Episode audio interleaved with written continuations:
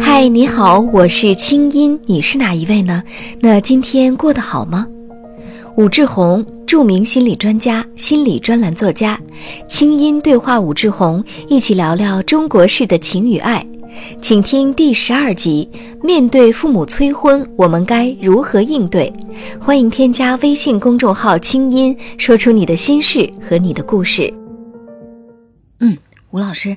那今天我们来说一说如何来应对父母的催婚哈、嗯，哎呀，我觉得这个应对这事儿可是太需要智慧了，因为这个父母呢会用各种各样的方式来逼你屈服，尤其是在春节前。对，而且你看，这是父母，也不是别人，你也不能太跟他们对着干，是吧？对呀但你又不能听他们的，是所以这里面真的是有很大的这个学问在里头。嗯，而且有的时候父母有各种招儿，嗯因为从小把你带大嘛，这个脾气性格都非常了解是哈。是是，比如说，我有一个朋友就说，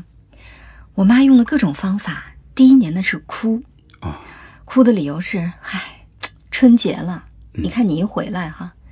爸妈看你吧又形单影只的，你说你在外头多可怜啊，哎呦，你这个刮风下雨也没有人接你哈。 哎呀，你不知道啊，你身边没有人。这每当啊，我一看天气预报，你那儿又刮风下雪的，这妈在心里啊就难受，这一夜一夜就睡不好觉啊。你说你身边有个人多好，这是第一年。 OK，你你这一说，我就感觉到浑身没力了，就是啊，就感觉要瘫在地上。对我几乎就可以跟您模拟一下那个感觉，立刻就就上身了。嗯，第二年呢，妈妈的方式是，你看你从小一块儿长大的谁谁谁，嗯这人家吧这次回来都二胎了，OK，啊，我就看人家妈妈出去那个幸福满足呀，嗯你再看看我啊，我这个光给你准备啊，就准备了很多年了，嗯到现在你还没有孩子，这样吧，我跟你爸商量了一下，嗯，你生了孩子之后，我们奖励你一百万，因为我这个朋友是家里是个富二代，比较有钱，我奖励你一百万。嗯，这是第二年，到第三年呢，妈妈的做法就是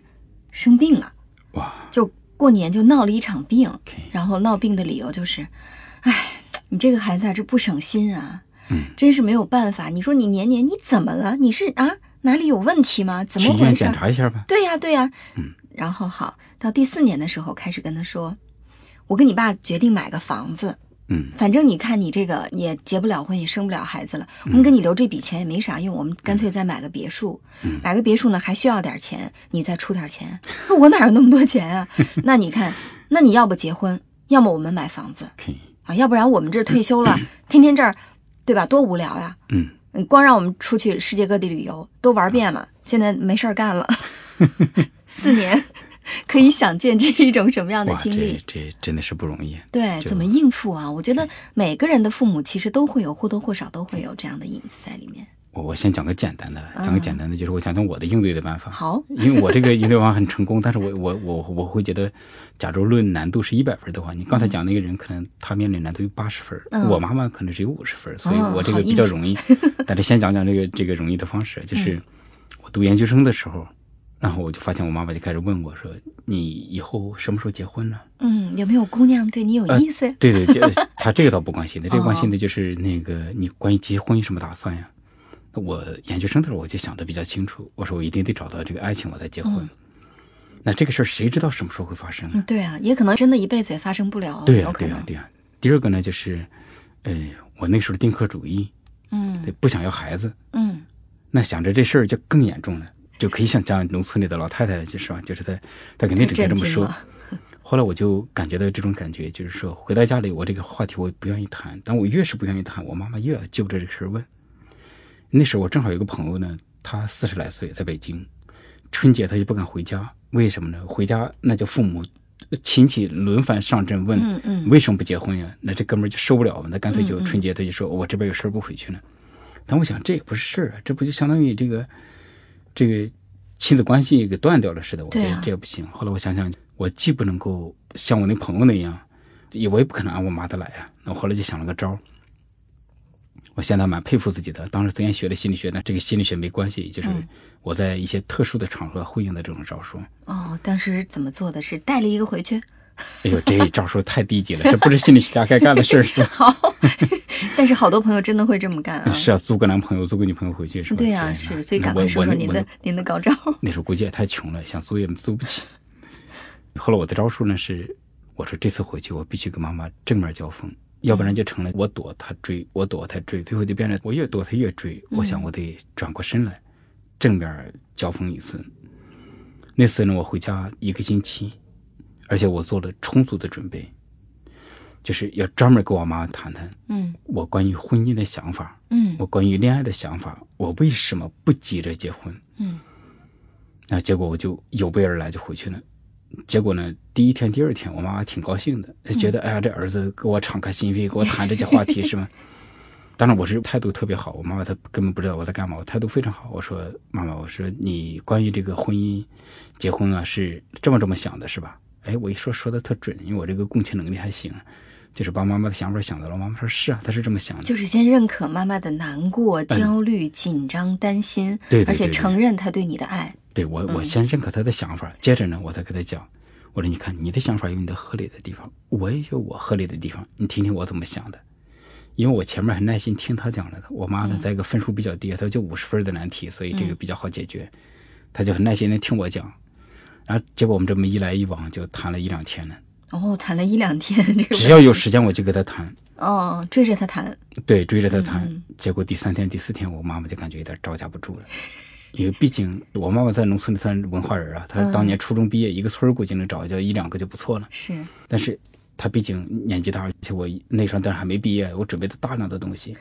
而且我有备而来嘛，嗯所以第三天、第四天她有点招架不住，因为她其实就理亏嘛，她理有点争不过我了。嗯嗯但是同时我态度又非常好，所以她不知道我在干嘛。嗯，也不吵架，非常的温和，啊对也很对对体谅她，对永远认可她的付出。但是啊，这个重点就在对但但是是我的很后坚面。定。对，然后到了第五天、第六天，我感觉我妈妈就怕我了。嗯嗯明显的感觉到我要找他谈话，他就他就有点发怵。 然后经过这一个星期的这样的交谈，从此之后就变成这样的事了。我妈妈就说：“哎呀，还是结个婚好啊！”就这么一句一，句然后呃没有了嗯对，然后我就说：“你放心，妈妈，我会越过越好。你看我现在确实越过越好，对。然后你就别担心了。”他就再也不说第二句了。哦，所以其实等于是你主动把父母关于结不结婚这个问题给聊吐了。对，就主要给聊吐了。哎呀，我觉得这招儿挺好哈、呃大家对可以好好的回去练习一下。但是这个练习的前提啊，我觉得有几个关键嗯要素哈、第一，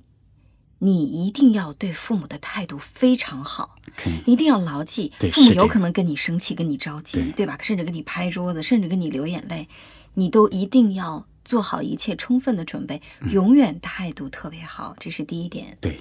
第二点呢，就是不要一上来先陈述自己，对，这样的话就像打球一样，你得让他先打过先来。得把球扔不扔出来。哎，对你再打过去，你不能梆梆梆一直打那样，他就会觉得被攻击了。嗯所以你一上来要干的第一件事儿是先认可他对你的爱，对，认可他的操心，先对他表示很深的理解。啊，对对，非常理解他。你看，妈妈，如果我是你的话，我可能看你看我有这么一孩子，我也挺发愁啊。你看人家邻居家谁谁谁啊，七大姑八大姨怎么样？我特别知道，妈妈你肯定压力特别大。哎呦，我妈妈觉得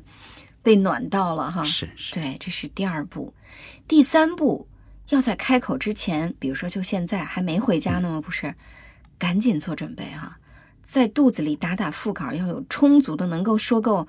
不像吴老师说够一礼拜的，至少说够两天。 对，有说够两天的充足的这个理由，我为什么到现在还没有结婚？包含其实不光是在围绕结婚这个话题啊，其实是一个对人生的话题。对，就是你要让父母明白，你对你的人生是不是有规划的，嗯，是不是有考虑的，嗯，你是不是已经是一个成年的、成熟的态度在对待你自己的嗯人生，还是说？你平常什么都是像小孩子一样，你到现在交什么朋友、穿什么衣服，对嗯你还得征求父母的意见。那这个时候，你跟父母讨论婚姻的问题，您简直太小儿科了，父母对，绝对不会听你对，的。是这样的，对。啊、所以就说，真的是要做好非常充分的准备。这个准备既有语言上的准备，刚才我们说了哈，想很多很多充分的理由，描绘自己未来的人生，还有行为上的准备。嗯那行为上的准备就是你要从现在开始，每一件事情都得像一个大人那样，而不是只有在跟他们沟通这个是不是结婚的问题，才突然像一个大人，父母是受不了的。清音心理访谈每周三上线，欢迎添加我的微信公众号“清音”，在那里每天晚上有我的晚安心灵语音、心理专家的情感问答和滋养心灵的视频、音乐和文字。听清音，学习爱，让你成为更好的自己。你的心事和故事，有我愿意听。我这样讲的话，亲，这咱们把这个难度拔高了。哦就是你刚才总结的四部曲，我觉得特别好。嗯但是我想把它总结的更简单一点。嗯更简单一点，就是我当时就提出了这么一个哲学，啊就是叫温和而坚定。温和而坚定。我嗯态度很温和，一点敌意都没有。嗯你要谈好，咱们好好谈，嗯而且我也我也不会对你有任何敌意。嗯但这个态度不仅是对我妈妈，对很多时候都是这样子。但同时我很坚定，嗯我的立场非常坚定，嗯就是我已经决定就是这样了。嗯如果你想听我讲，我好好把道理讲给你听，嗯，但是你别想左右我的决定。对。但是这个要取决于呃一个人他对自己有足够的了解和把握，嗯，而且呢，他真的是知道自己要什么，对对啊对，而且呢，就是他要非常明确自己的人生就是自己的。嗯，不明确的情况下，你跟父母是没有办法沟通这个问题的。对，比如说，我也看到很多给我的留言哈、一些我的听众和我的音符们，经常留言是说，人怎么能为了自己活呢？嗯为了自己活多自私啊！ ，OK，啊，怎么能不顾爸爸妈妈的嗯感受呢？不管是找工作对，，所以上大学还所是以结婚，所以如果你这么想的话，就没办法给父母那个去谈了，没因为办法因为你谈自己都觉得父母不高兴，都觉得内疚，那这就没戏了。对，所以你先得做足知识做上内的准心备建，设，对内心的建设。实在不行找心理医生先聊聊，对，先把自己的这些逻辑给放下，然后就是我是我，妈妈是妈妈，不管妈妈多不高兴，但是那仍然那是她的事儿，是是吧？我有我有我的想法，如果带着这种态度，你才能够可能坚定。如果你就会认为我必须得让妈妈高兴，妈妈不高兴，我就觉得简直内疚的要死，那这个事儿就没法谈。对。所以说，其实如何应对父母的催婚，这一切的前提是你人格已经正在逐渐的形成，对对已经在成长，你已经有自我。如果你平常就是一个很没有自我的人，嗯但是与此同时，你又每年到这个时候就为了父母这个催婚而非常的焦虑，嗯那么我只能说一句更狠的话，叫活该你焦虑，啊因为你都没有自己，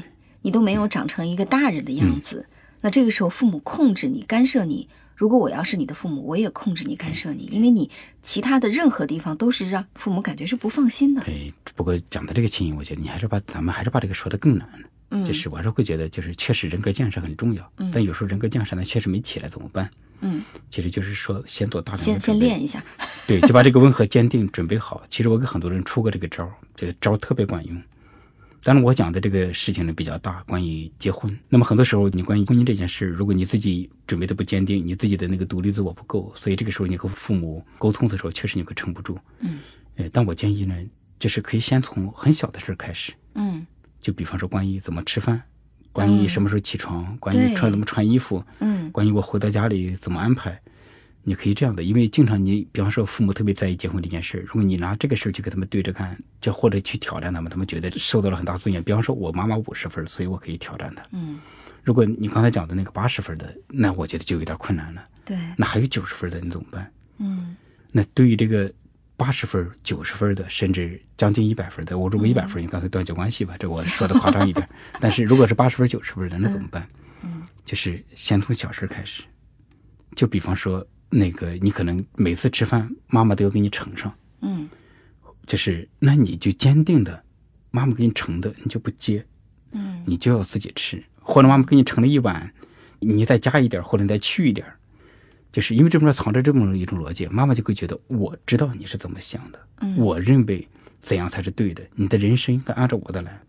但是你就通过吃饭这么一件很小的事，告诉妈妈，我才知道我吃多少比较对。对，我很稳定的每天，比方我就吃一碗多一点点，而且就算你帮我盛的也接近我那个分量，我还是要去一点儿。因为那不是我要的。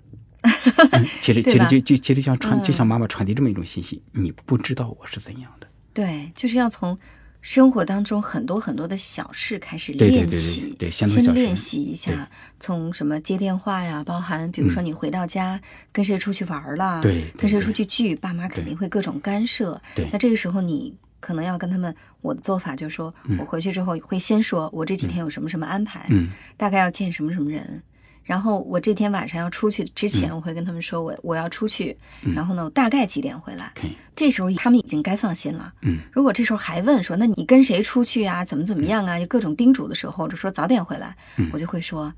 你别管啦，这是我自己的事儿，我都多大了？嗯对，他们立刻觉得自己过分了， 对，这就不会这再说了这。是两个就是特别重要的语言，你看，这是我的事儿。嗯，当然，如果只说这句话就显得太生硬了，像对加上刚才你那个就很好。另外再说，那是你的担心，对那是你的想象。对，当然，这是我们可以再加上刚才你说的那个比较柔和的语言。嗯，是，而且，在我教了很多人用这种办法去跟别人沟通，无论和父母或者和其他很难缠的人，非常有效。嗯，你只温要和而坚定。对，只要在一件哪怕很小的事上，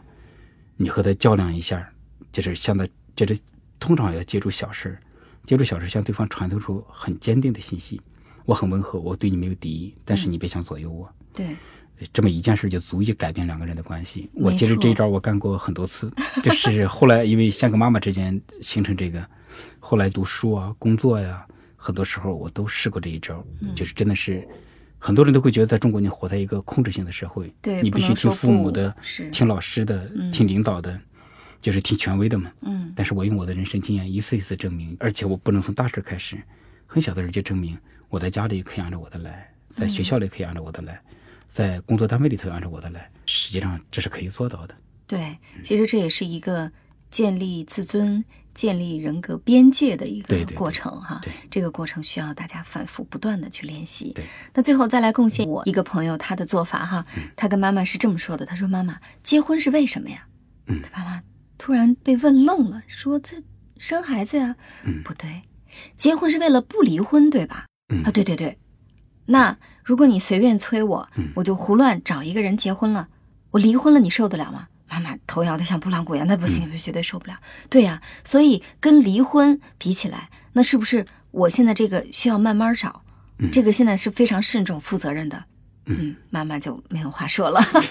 所以最后这个办法呢，朋友也可以回去试试看啊。正在听着我们对话的朋友，试试看。那今天我们讨论了如何去，呃，这个应对父母的催婚，其实只是一个表象，嗯更重要的是你如何学会自我成长，让你的人格更加的完善，建立自己的人格边界。但这个就是一生的功课了。对，嗯是这样。好，我们下次聊。